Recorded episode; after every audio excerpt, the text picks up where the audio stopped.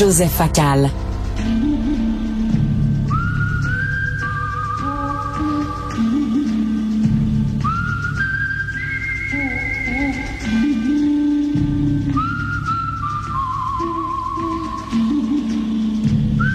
OK, le thème du bon, la brute et le truand, ça me met déjà de bonne humeur. Joseph, on va parler de western.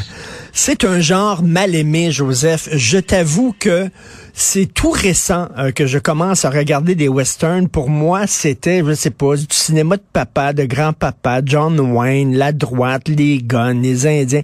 Ça ne m'intéressait pas. Essaie d'expliquer à quelqu'un. Je te dis, non, mais ça fait peut-être trois ans, quatre ans que je commence à triper sur les westerns. Alors, défends ce genre mal aimé mon cher Joseph? C'est vraiment pas compliqué. Écoute, moi, j'aime les westerns depuis que j'ai 7 ans, 8 ans.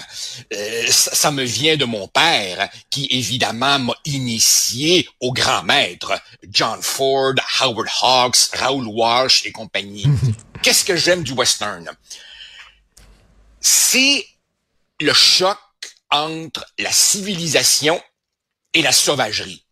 C'est-à-dire que ça se passe à une époque, la conquête de l'Ouest, où on sait bien qu'il faudra, tôt ou tard, de l'ordre, des lois. Et en même temps, on sait que cette nécessité viendra quand même brimer la liberté individuelle de, de l'individu.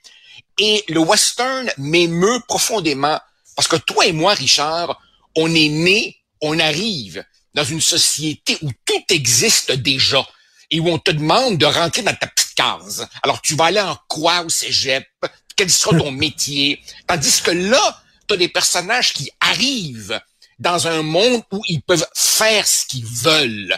Et en même temps, en même temps, cet univers western, qui est un univers qui peut sembler brutal, est aussi un monde fragile, un monde éphémère, parce qu'ils savent que leur époque achève. Le train arrive, le progrès arrive, la ville arrive. Rappelle-toi, il y a un beau western qui est pas un des plus grands, mais qui est intéressant. Dances with Wolves avec Kevin Costner, où il dit j'ai voulu voir la frontière avant qu'elle disparaisse. Ils savent que la civilisation s'en vient.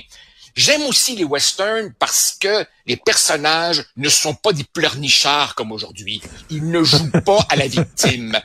Il n'y a, pas, y a pas de ben confusion autour de l'identité de genre. Excuse-moi, Richard, de dire une énormité. Mais dans les westerns, les hommes ont l'air d'être des hommes, puis les femmes ont l'air d'être des femmes. Je me retrouve dans cet univers-là. Excuse-moi, là. Et ce que j'aime des westerns, c'est vraiment, pour, pour vraiment simplifier, c'est comme le liberté versus le socialisme. Euh, à la limite, c'est le gars qui est individuel, qui est tout seul sur la plaine, dans le désert, crissez-moi patience, et que la communauté. Et dans les films de John Ford, par exemple, la communauté finit toujours par gagner. Ça finit toujours par un bal, un baptême, un mariage, et le gars qui était tout seul dans son coin réintègre la communauté. Et ça, c'est très pertinent, c'est très actuel, ça, les, les, liens entre... Tu fais partie d'une communauté où tu es tout seul dans ta gang? Et, et absolument. Et, et, je crois aussi qu'un autre point qui me fascine chez les westerns est que, bon, toi tu dis que tu es arrivé récemment au western. Moi, Richard, je suis arrivé récemment à l'écologisme. Pendant longtemps, les écolos m'ont fait royalement chier. Aujourd'hui, je constate qu'ils ont raison. La planète est en péril.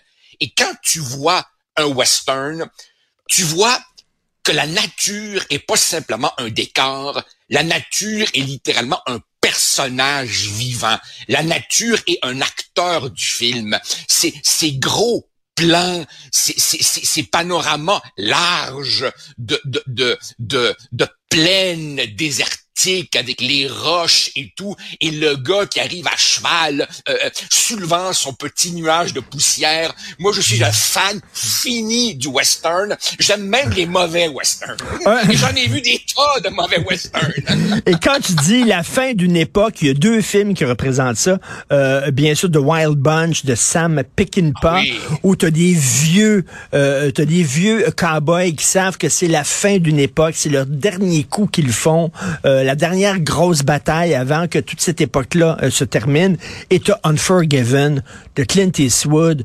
Joseph, quel chef-d'œuvre, Unforgiven? Ah, écoute, on, peut commencer par celui que tu veux. Non, mais celui-là. Écoute, je, je, je sais que j'ai l'air d'un groupie, d'un fan fini. Je suis par rapport à Clint Eastwood comme par rapport aux Beatles. Je ne tolère pas la critique.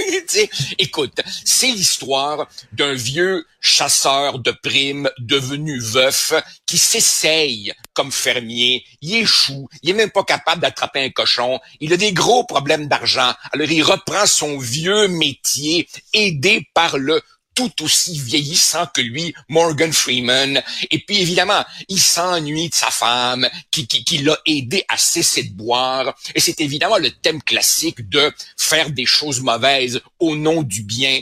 Et je trouve, Richard, que ces scènes où Clint Eastwood n'arrive plus à monter à cheval, n'atteint plus la cible, lui et Morgan Freeman se disent à nos anges, qu'est-ce qu'on est en train de faire là? Et c'est un gars qui est tanné, qui est tanné de tuer, qui est tanné de se battre, qui est tanné de cette masculinité qui doit supporter sur ses épaules pendant longtemps. Et c'est comme Clint Eastwood qui règle ses comptes avec son image de macho en disant, c'est vraiment ça. Et, oui. Et, et, et, et, en plus, tu remarqueras comment dans ce film, il joue avec les codes du western. C'est-à-dire que t'as as le shérif crapuleux, Gene Hackman, t'as la gentille prostituée et sa gang de filles qui sont en fait l'épine dorsale du village. Et t'as des scènes magnifique. Rappelle-toi, vers la fin du film, le règlement de compte final, la pluie est absolument diluvienne dans le village. Ah non, c'est un film avec évidemment, évidemment, tu sais, le, jeune kid qui aujourd'hui serait probablement un gangster rapper, mais qui en fait est myope comme une taupe, il voit rien. Et Dessois, il dit, ah, tu veux rouler des, des mécaniques, mais fais attention dans quoi tu t'embarques parce que c'est très, c'est ah très dur. On en a un petit extrait audio dans le Forgiven. You English, Bob? Outlaws or heroes? Well, I thought that you were dead. Hell, I even thought I was dead. Till I found out it was just in Nebraska. And a bad reputation. You're the one who killed William Harvey and robbed that train over Missouri? Was as good as gold. Alors, Unforgiven. Écoute, Sergio Leone est arrivé en ah. disant euh, là le le le le, cowboy euh, redresseur de torque des principes c'est pas vrai les cowboys sont tous là pour l'argent c'est toute une gang de cupides il y a pas de bons et de méchants c'est tous des salauds c'est ça que disait Sergio Leone oui alors écoute brièvement pour le pour pour pour nos auditeurs Sergio Leone a avec un autre réalisateur un peu oublié qui s'appelle Sergio Corbucci. Voilà, lancer un genre que on a appelé un peu par dérision le western spaghetti, c'est-à-dire des westerns faits par des Italiens et qui étaient généralement tournés en Espagne, tout simplement parce que ça coûtait moins cher et parce que les parce que les décors de l'Andalousie sec et désertique faisaient un petit peu euh, l'Ouest. Et, et, et, et, donc évidemment, euh, ce sont des, des, des westerns bizarrement où il y a pas et où évidemment on a lancé quelque chose qui aujourd'hui a été repris par tout le monde, c'est-à-dire des, des ultra gros plans. Par exemple, Tarantino dans Django, c'est son hommage au, au, au western spaghetti. Et, et ce sont aussi, dans le cas de Sergio Leone, écoute, moi je peux pas penser à Sergio Leone sans penser à son bras droit, Ennio Morricone, dont la musique littéralement porte les films. Richard, à Hollywood, généralement, la musique sert à faire du remplissage. Là, tu as l'impression, l'impression que Ennio Morricone a composé la musique pour la beauté elle-même et qu'ensemble, les deux se sont dit, bon, quelles images, quelle histoire pourrait porter une si belle musique? Est-ce que beaucoup de musique de films qui est reprise par des orchestres symphoniques. La musique dans les films de Sergio Leone est absolument hallucinante. Joseph, il était une fois dans l'Ouest. On suit Claudia Cardinal de dos. Elle entre oh. dans une gare. La caméra s'élève et on voit derrière la gare le village. Je défie quiconque avec la musique de Néon de pas pleuré en regardant ça. Ah, écoute, écoute, puis il y, a- des scènes dans, ce film, à un moment donné, on voit quelqu'un, visage non identifié, qui froidement tue un enfant. Et là, la caméra recule, monte un petit peu, et on découvre que c'est Henry Fonda, le bon gars par excellence du cinéma américain, qui là, en contre-emploi, joue le rôle d'un méchant avec Charles Bronson, l'homme à l'harmonica, qui doit prononcer quoi? Six mots dans le film. C'est un film absolument Et extraordinaire. les 15 premières minutes où tu as trois gars qui attendent quelqu'un pour le tuer, et là, tu as des bruits de l'eau qui coule, une mouche, une chaise berçante, euh, un, un cerf-volant, et là, c'est une symphonie. Oui, ouh, ah, hein, et ça dure. Et c'est génial. C'est c'est oh. absolument extraordinaire. Ah, T'as un extrait? Ben, j'ai un extrait, on écoute ça, Jean-François. Too, too many.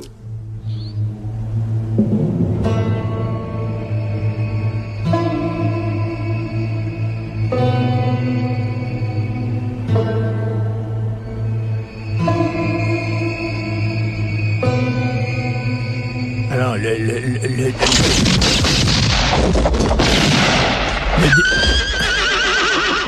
Quand même, là, c'est- c'est- c'est c'est vraiment extraordinaire. Écoute, c'est tout le temps qu'il nous reste. On, on continue la semaine prochaine sur les westerns.